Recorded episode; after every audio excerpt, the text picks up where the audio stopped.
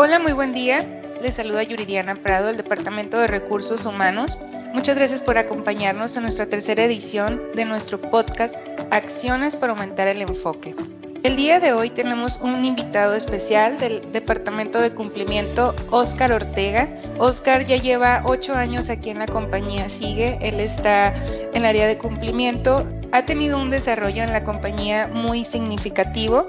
Él inició como analista, actualmente está como supervisor en área de cumplimiento legal, desarrollando a un gran equipo, el cual nos ayuda a establecer una base muy sólida a la compañía en base del cumplimiento legal.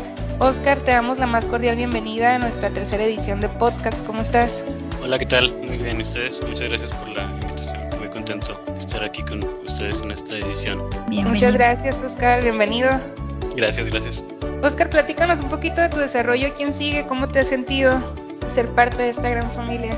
Bien, fíjate que eh, como comentas ya voy para ocho años en la compañía, entonces me ha tocado ir viendo el desarrollo de cómo ha ido creciendo, ¿no? O sea, me ha tocado ver casi que eh, desde los baby steps que teníamos en el departamento, cuando yo entré éramos un equipo personas, éramos un equipo muy chiquito y me ha tocado ver cómo fueron cambiando los procesos, cómo se fueron eh, realizando innovaciones en el aspecto tecnológico y eso nos permitió ir creciendo en, en personal, en metas y en todo lo que pudiera abarcar el área, ¿no? Tomando en cuenta que siempre sigue pues tiene la intención de, de, crecer como compañía. Entonces, el monitoreo que hacemos en la parte de cumplimiento cada vez ha sido más grande, ¿no? Cada vez abarca más. Hemos tenido varios países a la vez, estar monitoreando, principalmente hacemos Estados Unidos, pero también tenemos la parte de lo que es Latinoamérica, con Guatemala, Honduras, México, por ahí tenemos con Asia, con lo que es Hong Kong, y pues sí, ha crecido mucho y me ha tocado ver cómo se ha desarrollado la compañía en muchos departamentos, no nada más en cumplimiento, y pues yo muy agradecido siempre por todas las oportunidades que me ha brindado, ¿no? Yo creo que aquí me he formado, me ha dado como las bases para tener un desarrollo profesional, que podría decir que es la única empresa en la que trabajado, pues tiene egresado. Entonces realmente es como mi casa, ¿no? Siempre ha estado para mí y me ha permitido aprender y crecer y la verdad es que estoy muy contento y, siempre dispuesto a seguir aprendiendo. Súper bien. Y fíjate que todo eso que, mencionas, ¿no? Todo ese desarrollo que has tenido, todo uh, el desarrollo que ha tenido la empresa y que tú has crecido de la mano con ella, pues es lo que te tiene aquí participando en esta sesión de podcast como mencionas, el departamento de cumplimiento pues es la, una base muy, muy fuerte de la compañía, muy importante sobre todo, y es un área que tienes que estar súper enfocada, ¿no? Que es el tema que, que, vamos a revisar el día de hoy. Eh, es un área que tiene que tener muy bien establecidos sus objetivos y pues obviamente tienes que tener a tu equipo bien enfocado en esos objetivos y que lo lleven de la mejor manera, ¿no? Así Paula, es. ¿cómo ves este tema interesante que tenemos el día de hoy. Creo que tenemos a la persona adecuada, ¿no? Sí, muchas gracias, Yuri. Sí, realmente es un tema muy interesante, sobre todo, como mencionaba Oscar, ¿no? Que le ha tocado ver cómo ha ido creciendo la empresa, cómo ha ido creciendo su, departamento. Y también mencionaste algo muy importante, Yuri, que es, eh, yo lo veo, saben que siempre me gusta hacer como mis analogías y ahorita justo estaba como, como pensando en alguna para poder explicar este tema, ¿no? Y yo creo que la que se me vino a la mente es como cuando estás planeando tus vacaciones, ¿no? Dices, bueno, tal vez quiero viajar a, no sé, Disneylandia, ¿no? Entonces, este, mi objetivo va a ser irme a Disneylandia, no sé, dentro de próximo año, ¿no? Ya que termine esta pandemia. Entonces, primero tengo que plantear bien qué es lo que voy a hacer para llegar, ¿no? Para ir para allá, ¿no? Este, por ejemplo, si tengo que ahorrar dinero, cómo lo voy a ahorrar, si tengo que eh, solicitar eh, mis vacaciones previamente en más orden, etcétera, ¿no? Como toda esta parte es importante, ¿no? Eh, la parte de los, de los objetivos. Pero, por ejemplo, si decido irme, y a lo mejor va a ser un ejemplo un poco eh, extraño, pero por ejemplo, si decido irme en carro, ¿no? Que pase en el transcurso de ese viaje, ¿no? De, de aquí, de, hablando específicamente de Aguascalientes hasta Disneylandia, no sé, ¿no? Puede ser que se me rompa, no sé, algo de, de mi máquina de, de ahí de, del carro, o puede ser que se me ponche una llanta, algo va a pasar, ¿no? ¿Y qué tengo que hacer? O sea, mi, mi objetivo es muy, este, muy claro, ¿no? ¿A dónde quiero pero todo lo que pasa en ese transcurso, yo tengo que saber cómo acomodar esta, este carro para yo poder llegar, ¿no? Entonces, yendo a esa parte, creo que el, el mantener ese enfoque a veces es un poco complicado, por eso lo menciono de esa forma, porque tienes varios aspectos que giran alrededor de, de ese objetivo, ¿no? Pero yo creo que lo más importante primero es definir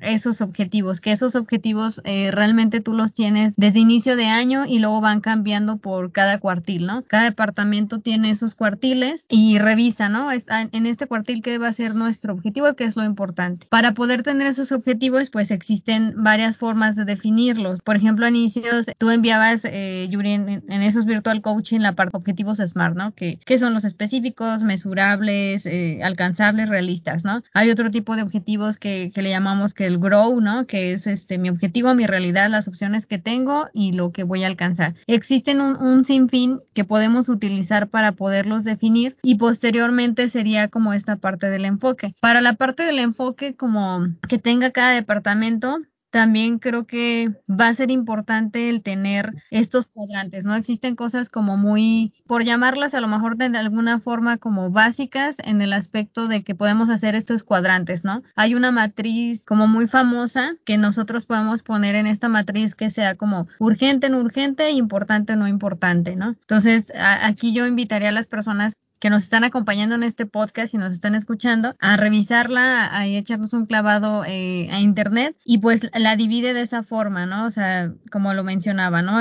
La, parte pues obviamente urgente y importante en ese cuadrante pues es algo que debe realizarse lo antes posible y tal vez no lo voy a poder delegar a nadie más. Por ejemplo, en el cuadrante 2 va a estar como lo importante y urgente, ¿no? En este espacio pues vamos a acomodar aquello que debe cumplirse, pero no tenemos a lo mejor tal vez una fecha inmediata. Y en un cuadrante 3, por ejemplo, vamos a acomodar lo urgente y no importante. Aquí no hay que ponerle a lo mejor la mayor atención, eh, tal vez esto sí eh, lo voy a poder delegar. Como líder voy a saber a quién se lo voy a delegar. Y en el cuadrante 4 pues no es urgente y tampoco es importante. Entonces tal vez ahí como valorar si voy a continuar con esa tarea, ¿no? Pero aterrizando en esta pregunta que tú me haces, pues es muy interesante porque incluyen varios factores y cada persona lo va a acomodar de diferente forma. Entonces, es por eso que invitamos a Oscar, porque sabemos eh, cómo ha cumplido todas estas metas y cómo ha ido creciendo y que nos platique qué herramientas utiliza, cómo lo realiza y entonces queremos que nos ayude, diga él también.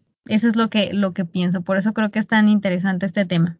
Muchas gracias, Paula. Sí, como mencionas, este Oscar como invitado nos va a reafirmar toda esta parte, ¿no? Él nos va a decir si, si realmente se aplica todo esto, cómo lo aplica, cómo lo, lo ha trabajado con su gente y si realmente todo esto le está dando resultados, ¿no? Y lo hemos visto, obviamente que le está dando resultados porque es un equipo que sobresale, que cumple todas las metas y objetivos. Yo creo porque tiene ese paso a paso, ¿no? Pero ¿quién más nos puede desmentir que Oscar? Oscar, platícanos, ¿cómo trabajas en este enfoque con tu gente, contigo mismo, con tu área de trabajo? Bueno, yo creo que sí es, primero hay que decir que la labor que hacemos, eh, el departamento en el cual nos toca desempeñarnos en el, cumplimiento en la parte del back office, la importancia que tiene es, eh, básicamente cubrimos la espalda de la compañía de posibles multas y sanciones o de que sea target de un mal uso del servicio, ¿no? O sea, de que no haya gente que esté utilizando el, servicio que ofrece Sigue, que son las remesas, para poder estar haciendo por ahí eh, lo que puede ser lavado de dinero. Pueden ir desde un rango muy chiquito, de que el cliente simplemente no quiere presentar su información de identificación decir en qué trabaja hasta que realmente haya un riesgo de que se esté lavando dinero con algún fin ilícito, ¿no? Entonces, la importancia de lo que hacemos va de la mano en, entender primero qué es lo que la, la, compañía espera del área que tenemos, ¿no? O sea, lo que la compañía espera es sentirse protegida y saber que estamos cuidando todos los detalles para que si llega un regulador y revisa, saber que tenemos todo en orden, que estamos reportando todo lo que encontramos que sale de lo normal y que de algún modo no hay como una preocupación de que pueda llegar a haber una multa porque no se ha tenido un cuidado adecuado en los procesos, ¿no? Que, que pueda llevar realmente a tener un impacto económico muy grande para la compañía. Entonces realmente sí es un papel muy importante y todo parte de que las personas que ingresan a nuestro equipo logren tener esa concepción desde entrada, ¿no? Porque sabemos que no es un tema o no es una las características que uno necesita tener para hacer las funciones que hacemos en el día a día, no es algo que nos enseñan en, en la universidad o, o que se pueda aprender, ¿no? Es algo que tienes que aprender empíricamente en, en vivo hasta que estás aquí, hasta que entras a la compañía y entiendes todo lo que implica. Entonces sí se necesita, en primera instancia, tener la certeza y el conocimiento de que entiendes cuál es el objetivo de lo que vamos a estar haciendo, ¿no? Sin entender que realmente un descuido nuestro se nos vaya por ahí algo que decidamos ahorrarnos tiempo en algún paso que perjudique en calidad o que perjudique en que no se esté emitiendo un reporte en tiempo y forma, tiene una consecuencia muy grande para la compañía. Aunque sea uno, aunque hayamos hecho mil bien, si se nos fue uno y ese uno sale en una auditoría, ese uno va a hacer la diferencia, ¿no? No, no va a importar los mil que hicimos bien. Entonces, por eso es de tanto cuidado y de tanta atención y entender la importancia y relevancia que tiene todo lo que hacemos, ¿no? El impacto que puede llegar a tener un error que cometamos de este lado. Entonces, yo diría que todo parte desde el entrenamiento de, inducción, cuando entra una persona de nuevo ingreso, poderle transmitir que sepa que hace, tiene una importancia muy grande para la compañía, que eh, la forma en la que vaya aprendiendo a desarrollar las aptitudes realmente tiene un, una misión, un objetivo, aunque a veces lo veamos como el trabajo, como lo sabemos, eh, se, puede volver un poco rutinario, ¿no? Y vemos muchos números y tenemos muchas cosas que hacer pero nunca hay que perder de vista que todo tiene un, un, fin, ¿no? No por querer hacer mucho o abarcar o decir ya terminé todo, vamos a dejar de hacer las cosas con el cuidado que, que merita, ¿no? Entonces necesitamos desde que una persona ingresa que adquiera esa percepción, relevancia que tiene para la compañía la actividad que hacemos, porque los conocimientos como tal se van aprendiendo, o es un trabajo que te permite en el día a día irlos adquiriendo tenemos que ir desarrollándolos, ¿no? Porque es muy complicado que los sepamos de antemano, ¿no? O sea, por ejemplo, yo en lo personal lo fui aprendiendo sobre la marcha al momento en que ingresé, y fui aprendiendo todo con la práctica y así te vas dando cuenta de atajos, ¿no? O sea, de que puedes a lo mejor tomar un camino más corto para llegar al mismo resultado, siempre y cuando no se esté dañando la, la calidad o la finalidad. Entonces, podría decir que, que todo parte de transmitir esa situación de que se tenga muy claro el concepto del puesto que se va a desarrollar y de ahí en adelante si tenemos un trabajo que es muy celoso. Nuestro departamento sí es completamente necesario que estemos enfocados. O sea, tenemos que estar completamente concentrados y tenemos que saber que tenemos las herramientas necesarias para hacerlo. No sé, que no hay dudas, que se entiendan los procesos. Más ahorita con el home office, ¿no? Es, cambia, tuvimos que adaptarnos porque no es lo mismo estar en una oficina donde el mismo entorno de la oficina te lleva a concentrarte, porque muchas veces hay silencio o escuchas las llamadas o ves que todos están como haciendo una actividad en común y lo mismo resolver dudas y eso también es más sencillo. En casa es más difícil porque el entorno está a lo mejor la familia, mejor alguien que está contigo también está haciendo home office, entonces por ahí se empalman las, las llamadas, ¿no? Y, ir aprendiendo cómo hacer un ganar-ganar y que no se vaya a perder la concentración de antemano. Porque sí, en nuestro departamento, como les comento, pues tienes que tener desde el momento en que estamos en entrenamiento, estar súper atento porque hay que tener claro la noción de todos los conceptos. Tenemos que ver desde una parte teórica para que entiendan qué es un programa antilavado de dinero, qué viene siendo posible financiamiento de terrorismo, todo ese tipo de focos rojos, tipologías, ¿no? que son como los escenarios más graves que podemos encontrarnos, posibles tráfico de personas, de tráfico de drogas, detalles muy, muy delicados que todo parte de patrones de conducta y de actividad transaccional y de cómo se ven las transacciones en el día a día y cómo vamos hilvanando punto por punto para poder llegar a esas conclusiones, ¿no? Entonces sí, diría que en primera instancia pues hay que tener muy claro qué es lo que tenemos que estar haciendo y de ahí en adelante sí tenemos que estar completamente concentrados. La forma en la que lo hacemos nosotros o lo que yo he, aprendido aquí es un área que es completamente enfocada a la productividad. O sea, nosotros sí dependemos totalmente de dar números, ¿no? O sea, porque el volumen de nuestro trabajo se genera diario. O sea, todos los días están corriendo reglas de negocios, está corriendo algún reporte que tiene que ser revisado, monitoreado. Entonces, una semana o algunos días que haya un retraso va a impactar totalmente en las metas. O sea, porque nos va a sacar de la planeación que tenemos para poder llegar a las metas. Entonces, lo que tenemos que hacer es tener muy claro qué reglas de negocios tenemos en el sistema, asegurarnos de que esas reglas de negocio estén buscando específicamente específicamente lo que queremos encontrar de acuerdo a los niveles de riesgo que se tienen detectados en la compañía para saber que no vamos a tener mucha paja, ¿no? O sea, que lo que estemos revisando tiene ya un objetivo muy claro. O sea, de, entrada dependemos mucho del departamento de tecnología, de que nos, nos ayuden a generar reglas de negocio y que la plataforma que utilizamos trabaje adecuadamente para que el contenido que estemos revisando no nos lleve tiempo muerto, ¿no? Solamente lo que sabemos que es preocupante y porque nos va a llevar tiempo revisar cada caso. Como trabajamos es el sistema trabaja con base en reglas de negocio que busca desde decir, desde las políticas que tenemos en la compañía, que es cuando los clientes tienen que presentar información adicional, conociendo los, los montos en los que se tiene que presentar esa información y se consideran posibles tipos de estructuración. Si se identifica que hay clientes que a lo mejor están enviando menos o los desglosan en un periodo de días que es un periodo corto de días, o sea, entre uno y cinco días, pero que terminan enviando el mismo monto por el cual tendrán que haber presentado una identificación que probablemente simplemente no la quieren presentar, ¿no? Entonces, hay reglas que se enfocan desde ese aspecto hasta, como les comento, poder identificar posibles detalles de posible lavado de dinero o posibles fraudes eh, todo tipo de, detalles que ya son más graves. Entonces, dependemos completamente de que las reglas funcionen adecuadamente para poder saber en segundo nivel qué volumen de reglas nos genera el día. Tenemos que estar monitoreando todos los días, todas las semanas, todos los meses, o sea, va como de pasito a pasito, primero el día, la semana y el mes, para poder ir comparando y ver si de repente una regla que a lo mejor estaba generando 100 alertas, de repente te generó 1000. Y tenemos que identificar por qué para poder corregirlo y evitar que se nos haga un juego cuello de botella enorme, ¿no? O sea, que se nos salga del control porque no tendríamos las manos para desarrollarlo. Entonces, o sea, el enfoque aquí va multidireccional porque tenemos que estar desde el origen de lo que estamos, de lo que es nuestro día a día, de lo que es nuestra fuente de trabajo. Tenemos que estar seguros de que está funcionando adecuadamente, de que el sistema está generando lo que tiene que generar y de que no se nos genere de repente un pico que crezca mucho y nos saque de las metas. Porque tenemos asignados tiempos para cada cierto tipo de, de rangos de alertas, de casos, con base en los números de transacciones y montos entonces el personal ya sabe qué cantidad de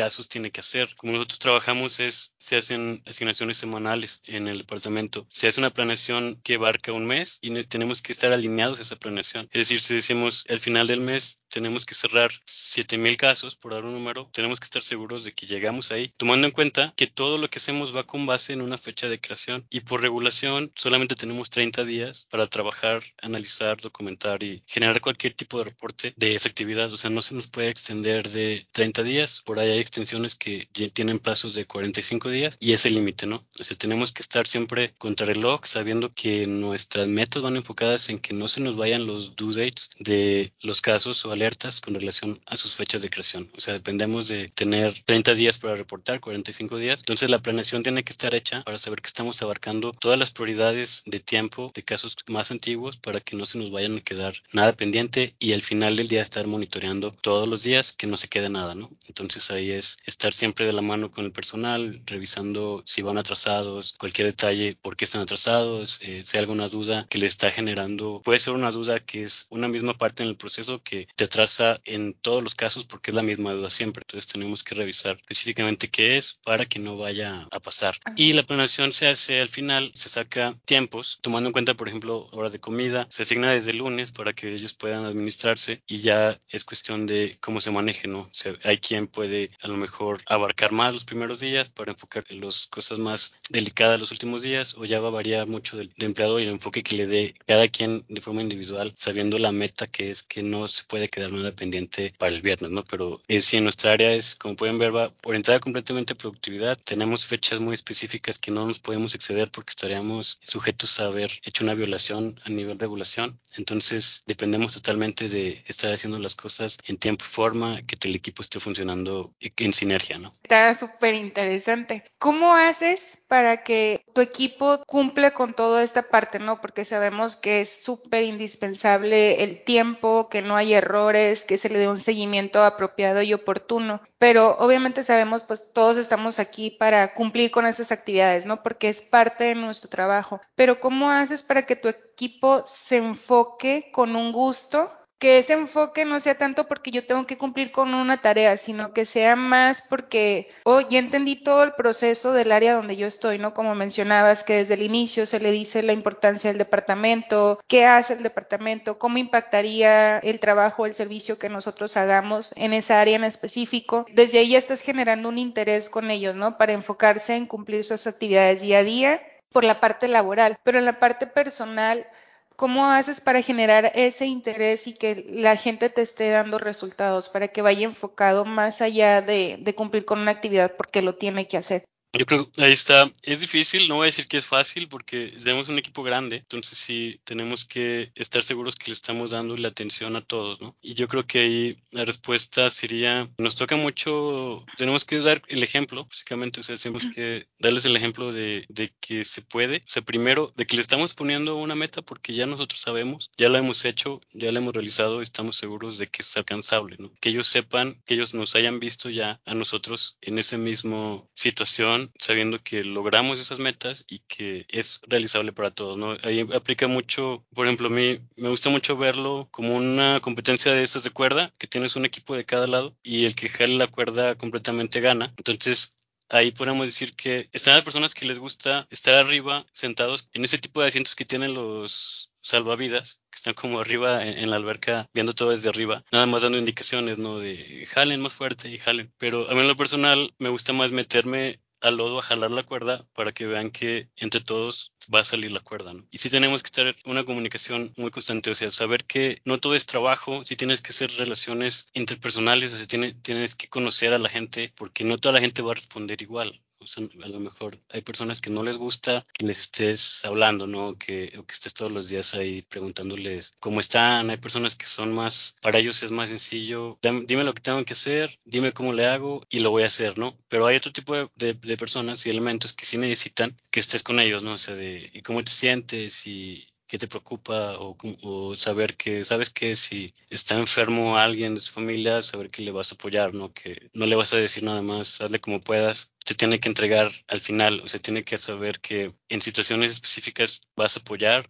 que estamos conscientes de todo el trabajo que hacen y que todo tiene de alguna forma resultados positivos, ¿no? O sea, personas que sabemos que, que siempre están ahí al pendiente y que siempre sacan todo el trabajo, pues obviamente en una situación difícil no le vamos a exigir lo mismo y vamos a entender o tratar de empatizar y darle el tiempo de que arregle esa situación personal, ¿no? O sea, es como gratificarles o mostrarles que estamos agradecidos con su esfuerzo y que nos importa lo que hacen, ¿no? O sea, que, que no es nada más un robot que nos está dando números, o sea, que entendemos también al, al humano que está atrás del robot y yo creo que en lo personal eso sería lo que yo me gusta hacer mucho, o sea, como dar el ejemplo, que vean que se puede, que si se los pedimos es porque ya comprobamos que es posible, también que sepan que aquí estamos para cualquier situación complicada y que obviamente va alineado a resultados, ¿no? Si son personas que siempre están, que siempre cumplen, es como una forma de agradecerles todo el esfuerzo que hacen, el que sepan que cuentan con tu respaldo para cualquier tipo de situación personal que se pudiera salir de control, ¿no? Fíjate, aquí mencionas un punto muy importante, ¿no? De eso quería llegar a ese punto. Hablas de la motivación, ¿no? Que es lo que te preguntaba, de, cómo logras el enfoque. Hay dos tipos de motivaciones. La intrínseca y la extrínseca. La intrínseca nos habla de esa motivación interna, como dices tú, de brindar un apoyo emocional cuando tengo alguna situación o simplemente un reconocimiento. Ah, sabes que lo estás haciendo bien, veo que estás cumpliendo tus objetivos al 100% y eso habla muy bien porque estás respaldando al equipo, etcétera, ¿no? Y la otra parte podría ser a lo mejor una motivación monetaria ¿no? Como dices, hay gente que no le gusta que le estemos hablando para darle los buenos días, el cómo vas, y a mí con que me llegue mi bono, que me llegue mi salario, yo trabajo de esa manera a gusto, ¿no? Y esa es mi motivación para mantener mi enfoque. Pero mencionas el otro punto, ¿no? Que también hay que conocer, el ver que también les motiva a las personas. Hay muchas personas que, bueno, yo pues sí tengo ahí mi salario, tengo mi bono, etcétera, pero me motiva más que me hable mi líder y me diga, hola, ¿qué tal? Buenos días, ¿cómo amaneciste? Este, ¿qué tal está tu familia? Esa es la, la motivación que a ellos los lleva a tener ese enfoque que, que, estamos deseando, ¿no? El decirle, vas muy bien con tus números, el ser reconocido, ¿no? Y, creo que es algo que tú ya has detectado en tu equipo y lo estás llevando a cabo para lograr un objetivo en común, que es el, el que nos pone la compañía y el objetivo como líder, ¿no? El, el hacer que tu equipo esté trabajando de una manera enfocada y satisfactoria para ellos también. Así Muy es, bien. Así es lo que se intenta. En la parte, por ejemplo, si te tocara una persona, sabes que esta persona ni con la parte pues obviamente económica ni con la parte este intrínseca que es el motivarlos con un buenos días, con un cómo estás, cómo fue tu día o cómo te fue en la salida que tuviste el fin de semana que comentaste que ibas a salir. Si ya ves que tienes esas dos personalidades, ¿no? O esas dos formas de motivar a las personas, pero no te está cumpliendo o no, no se está enfocando al 100% en las cosas. ¿Qué otra técnica o qué otra herramienta has utilizado para lograr ese enfoque en la persona? Híjole, te la puse difícil, ¿verdad? sí, poquito.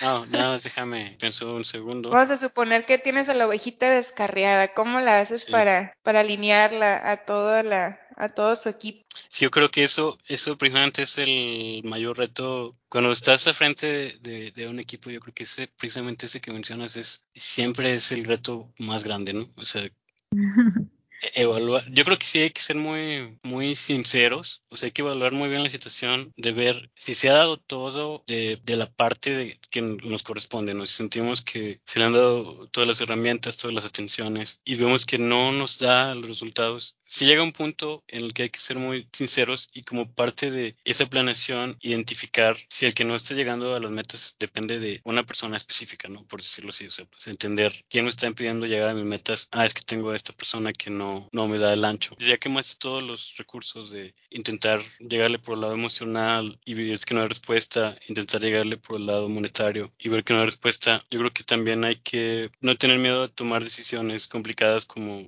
decidir si realmente es un ganar-ganar o si ser franco con la persona y preguntarle muchas veces si realmente le gusta lo que está haciendo o si quiere estar aquí, ¿no? O sea, si, si quieres ser parte del equipo. Y si no, pues a lo mejor no es que sea un mal empleado, pero a lo mejor simplemente no es para ese tipo de puesto, ¿no? No es el enfoque, o sea, no, no tiene el, el perfil adecuado y por eso quizá no se siente satisfecho, ¿no? O frustrado de algún modo. Entonces sí, llega un punto en el que sí hay que ser muy sincero también en ese aspecto, pero siempre es como la última opción, ¿no? No siempre vamos a decir, ah, ya, ya te vamos a, dar de baja porque no te pudimos eh, lograr poner en el camino adecuado. Pero yo creo que siempre hay que buscarle por todos lados, o sea, no, no sabría decirte una técnica específicamente, pero sí quemar todos los cartuchos, estar seguros de que ya los quemamos, o sea, llegar como primeramente una plática muy sincera, ¿no? O sea, siempre, ¿qué te pasa? ¿Por qué no estás dando resultados? Que sepa, o sea, ser franco, en, no como un regaño, pero sí que ser, ser franco en el aspecto de decirle, mira, o sea, las metas no están logrando, estamos preocupados, queremos ver cómo podemos ayudarte.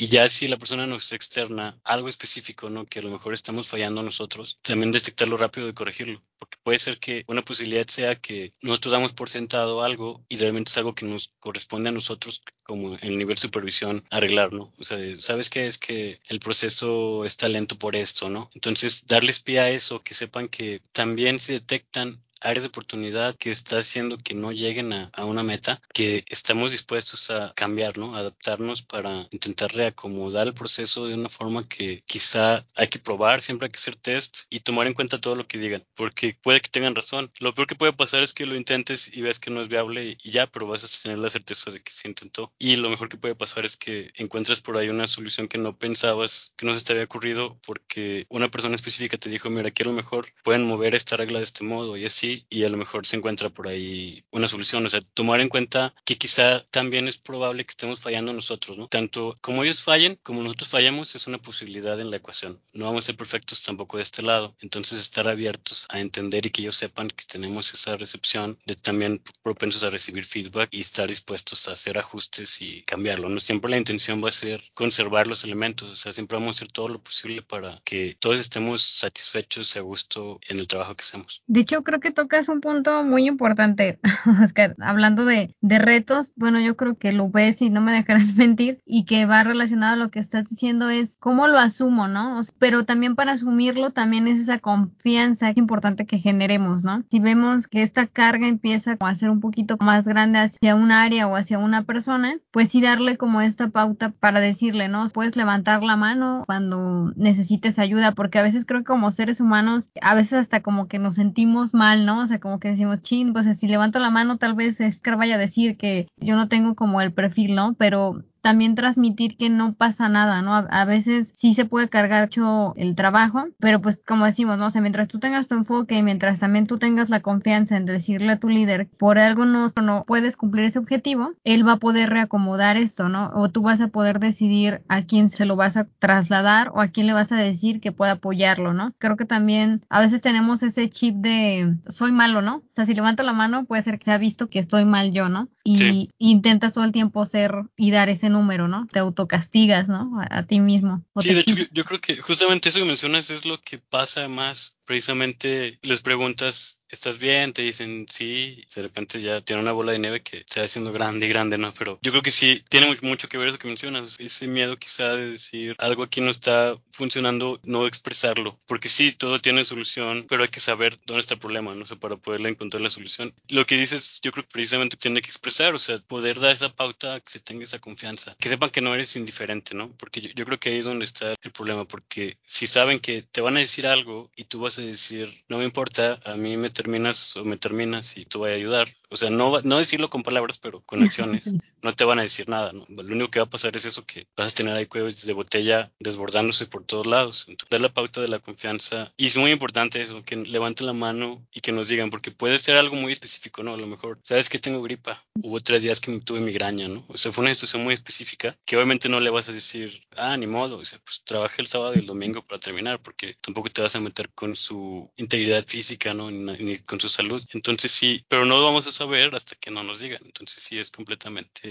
indispensable que haya esa comunicación bilateral y que fluya, que siempre la más mínima duda no se la queden, porque luego esa mínima duda, si te quita tres minutos por caso, en el día haces 30 casos, te está quitando 90 minutos, o sea que es una hora y media de productividad. O sea, cuando quizás una duda que al levantar la mano se puede arreglar y ese tiempo que te estaba tomando porque no entendías bien qué era, es una hora y media y a lo mejor te va a quedar libre al final del día. Algo también importante es el tener como un mapa pues como general, ¿no? De cada área que tengas y saber cómo están sus cargas. Tú nos mencionabas, ¿no? O sea, que, que, ustedes manejan muchos sistemas, pero me quedo pensando otras áreas que no manejan estos sistemas. Sí sería importante que lo tengamos en un Excel o algo, apoyarnos de ciertas herramientas tecnológicas que nos ayuden a ir viendo, ¿no? Cómo estamos distribuyendo esta parte, ya generando esa confianza y ya que esta persona nos, nos levante la mano, pues tú también tener bajo datos qué área o a qué persona se lo vas a mover esta parte, este objetivo y seguir enfocando a tu equipo. Sí, claro, o sea, aquí es siempre prioridades, ¿no? O sea, no puedes poner a alguien más que lo haga, porque prioridad se tiene que hacer, como dices, o sea, si es urgente y es prioridad, hay que hacerlo, ¿no? Lo haga yo, lo hagas tú, lo haga Yuri, pero hay que encontrar la forma de que se haga. O sea, delegar es muy importante y, también, como dices, las herramientas tecnológicas eh, ayudan mucho. Todo lo que no se mide no se controla, alguien me ha dicho alguna vez. Entonces tenemos que aprender a medir todo lo que hacemos, ¿no? Y encontrar la forma de medirlo. Hoy en día con, con tantas opciones que tenemos desde Teams que nos permite como calendarizar, ¿no? O sea, administrar bien los tiempos, porque es otra parte bien importante, ¿no? De tener muy claros tus tiempos de enfoque, decir, sabes que tener tu minuta del día, ¿no? De, tengo 25 minutos para esta actividad, luego voy a hacer esta actividad de una hora y que puedas seguir como tu itinerario y también Teams te puede ayudar a bloquear cierto tiempo, ¿no? De, sabes que voy a ponerme aquí, no molestar, de 3 a 4 porque ahí tengo que hacer lo que es urgentísimo para ese día. Y o tengo ya calendarizado de acuerdo a las prioridades junta entre el lunes y el viernes ya sé las juntas que tengo el lunes son las que más urgen las del viernes son las que menos. O sea pero sí aprender a utilizar esas herramientas siempre enfocado a la prioridad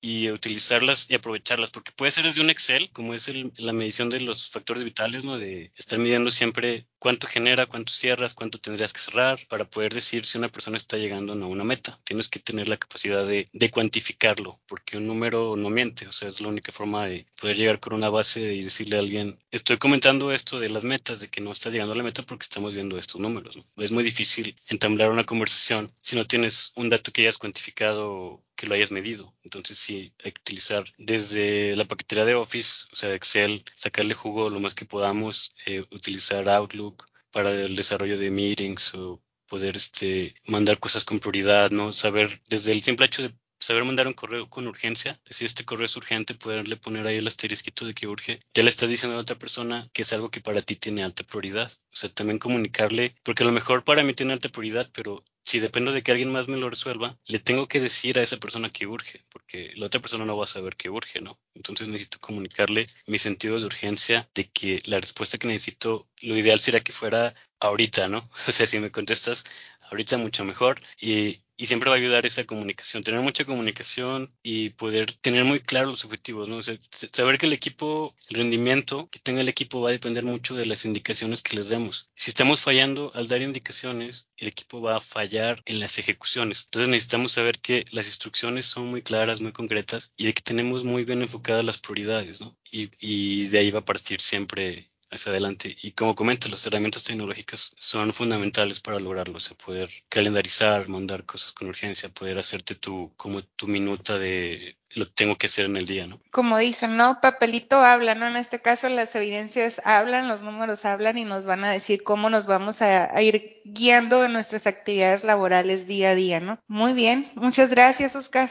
Eh, pues en resumen, con todo lo que nos has comentado, pues es parte de, de, mantener el enfoque tanto en sus actividades como mantener al, colaborador interesado, a tu equipo de trabajo interesado en su día a día laboral, en sus actividades, pues es siempre ponernos en el lugar del otro, ¿no? Tener esta empatía con ellos, eh, comunicarnos, reconocer el trabajo que hacen, expresarles resultados, expresarles datos, como bien lo mencionas ahorita también en reportes, el cómo van, eh, lo que se logró con las actividades que ellos han desempeñado o con la actitud que han desarrollado. Es de ser, pues, obviamente agradecidos, ¿no? Por la labor que hacemos cada uno de nosotros. Mencionaste también en la plática el permitirles, bueno, como ser creativos, ¿no? Que si ellos tienen ideas, tienen unas posibles uh, mejoras o técnicas que puedan mejorar tus procesos o que te ayuden a cumplir ese, que ese enfoque sea más, más rápido o te mejore los tiempos, te mejore a lo mejor la comunicación interna, el permitirte a ti como líder escucharlos, el,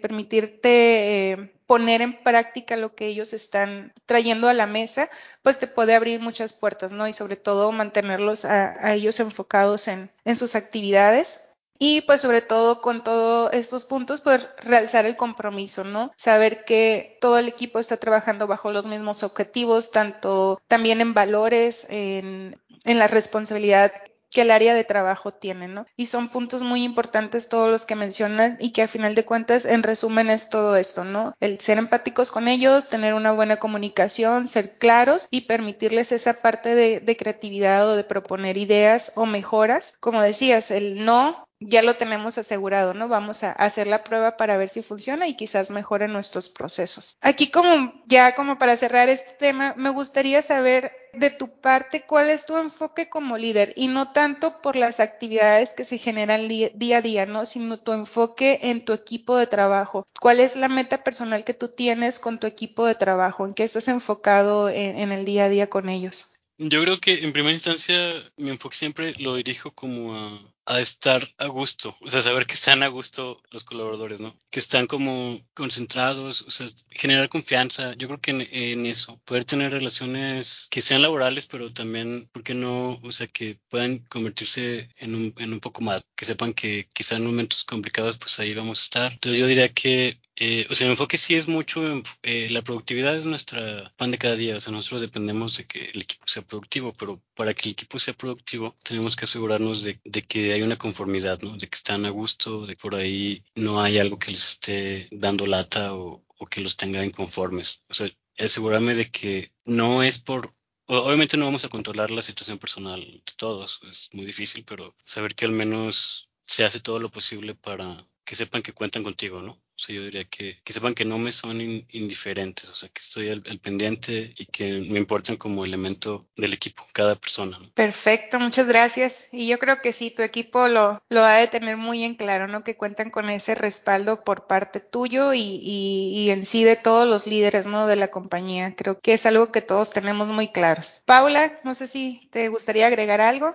No, muchas gracias. Pues agradecerte tu tiempo, Oscar. Muchas gracias por, por todo lo que nos compartiste. No sé, bueno, yo creo que ya por último nada más que tú nos le digas a la gente que tal vez en este momento pueda estar a lo mejor un poco pensando cómo organizarse o, o tal vez si, si por ahí a alguien en este mes ha estado como más cargado de, de chamba, ¿qué les podrás decir tú en este momento? Y y ya yo creo que es, es, lo único que te preguntaría. Yo creo que el consejo más viable es que sean como muy autocríticos en los tiempos que están destinando a, a las cosas.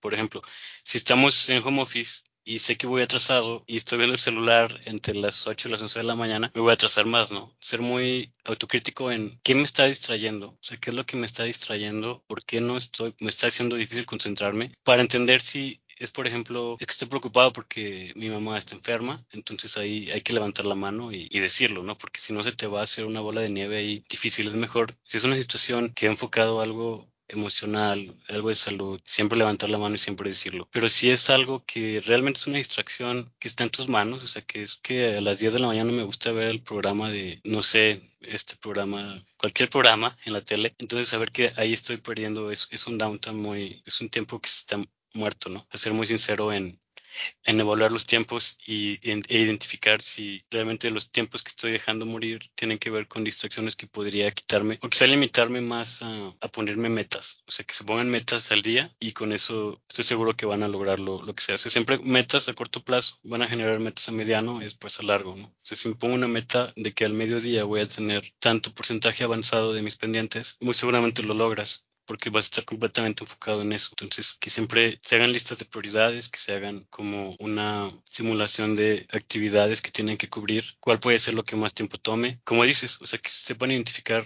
qué es urgente, qué no es urgente, qué pueden esperar, a lo mejor que puedo hacer el lunes y no tengo que hacer el viernes, pero si es urgente asegurarme de que quede hecho el viernes, ¿no? Y ser muy autocrítico en autocrítico y saber levantar la mano, como decías anteriormente, ¿no? O si es una situación enfocada a salud o algo emocional, por ahí preocupaciones que no estén en ti, o sea, que realmente te están desconcentrando y sea muy difícil, siempre hablarlo, tener la confianza de decirlo. Y si no, ser autocrítico en hacer el ejercicio de ponerse límites para tener más disciplina, ¿no? Muchas gracias. De mi parte sería todo. Nuevamente muchas gracias. Le cedo la palabra a Yuri.